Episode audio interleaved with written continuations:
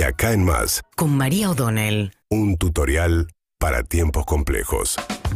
Bueno, eh, entrando ya en discusión de campaña y cuáles van a ser los ejes de la discusión de esta campaña, si bien faltan definir lo principal que son los candidatos, arrancó Juntos por el Cambio con un documento que dio a conocer hace un par de días, en el cual plantea básicamente lo que va a ser la estrategia independientemente de cuál sea el candidato, eh, Horacio Rodríguez Larreta, eh, Patricia Bullrich, Mauricio Macri, que no se sabe tampoco, o incluso Gerardo Morales, que también quiere competir, en esa interna es plantear nosotros lo que vamos a heredar es una bomba de tiempo.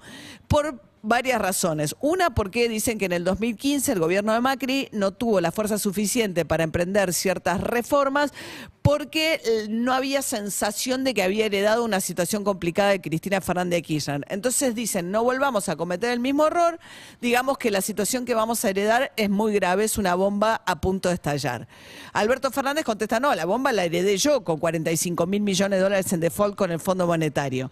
Pero más allá tenés esa segunda discusión, que es cuál fue peor herencia, la de Macri en el 2015 o la de Alberto Fernández en el 2019. Me parece que está claro que en términos de deuda era mucho peor la de Alberto Fernández, ¿no? En ese momento. Ahora, eh, lo que está diciendo ahora Juntos por el Cambio es lo que está haciendo Alberto Fernández con la deuda es un desastre porque nos va a dejar vencimientos que son imposibles de pagar, especialmente en pesos. De hecho, el documento que saca Juntos por el Cambio dice que, eh, que están usando instrumentos financieros en pesos que ajustan en dólares con tasas de interés imposibles de pagar imposible de pagar.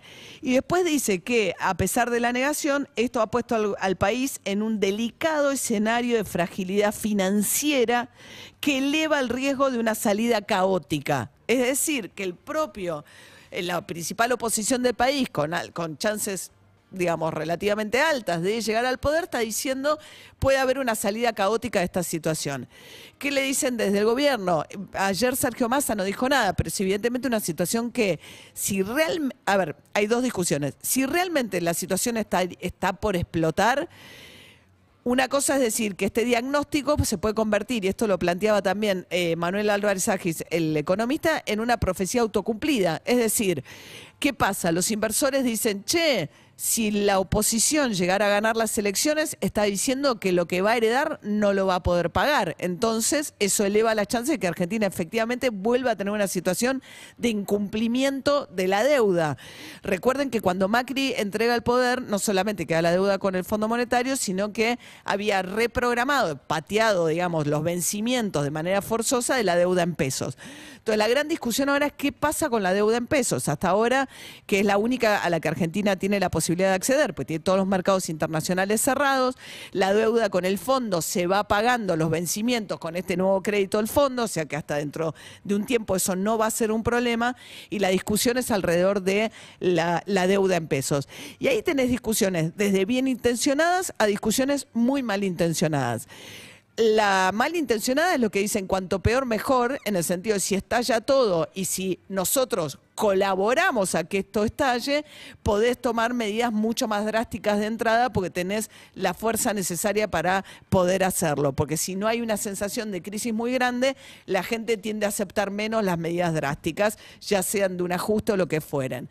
Ahora, también hay una discusión de decir, bueno, actuemos de manera responsable, no cooperemos nosotros con un escenario en el cual efectivamente esto se podría dar. Ayer salió finalmente Gabriel Rubinstein, que es el vicejefe de, eh, del segundo de Economía de Sergio Massa, a discutir incluso los términos de esta descripción que hace Juntos por el Cambio, diciendo que el perfil de la deuda argentina ha mejorado, que cambió y que es mucho, que mejora la situación cuando vos tenés más deuda en pesos que en dólares, porque no emitís dólares evidentemente, y que es perfectamente sostenible el ritmo de la deuda y que Argentina no va a tener ningún problema en pagar las deudas. Claro, en un año electoral en el cual además Argentina tiene vencimientos de la deuda, que son los títulos que tienen los bancos mayoritariamente, una parte lo tienen las entidades públicas, etcétera, se van acortando los plazos y cada vez menos gente quiere apostar a un periodo más allá de las elecciones. Entonces, en un año electoral, con una situación en la que Argentina tiene cerrado los mercados externos, se está financiando fundamentalmente con su deuda en pesos y que tiene mucho corto plazo, la incertidumbre política ya de por sí te mete mucha presión. Y el hecho de que la principal oposición esté diciendo es tan insostenible que la vamos a chocar de vuelta, le mete mucho más presión todavía. Lo que hizo ayer Sergio Massa fue aprovechó que los bonos habían caído en función de este pronóstico que hace justamente eh, Juntos por el Cambio y salió a hacer esa compra que había eh, anunciado, iniciar la compra eh, de los bonos. Dice, bueno, están baratos, me compro mi deuda más barata, aprovecho. ¿Se acuerdan que había dicho que iba a usar mil millones de dólares para eso? Entonces salió a comprar los títulos de los bonos que habían caído. Pero bueno, es un tema muy delicado, muy delicado en un año de una transición electoral larga, con mucha incertidumbre respecto de cómo va a ser el resultado electoral, en el que también se discute un poco qué tipo de... Lo ideal sería que tengan acuerdos mínimos entre el oficialismo y la oposición.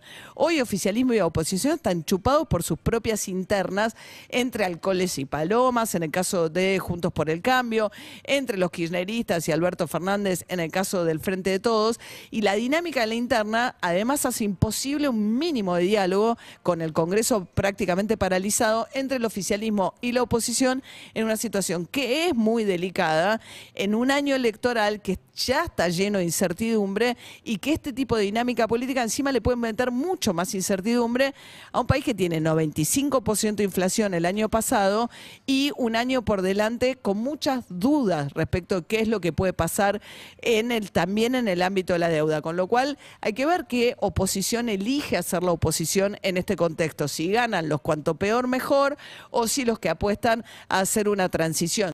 Urbana Play 104.3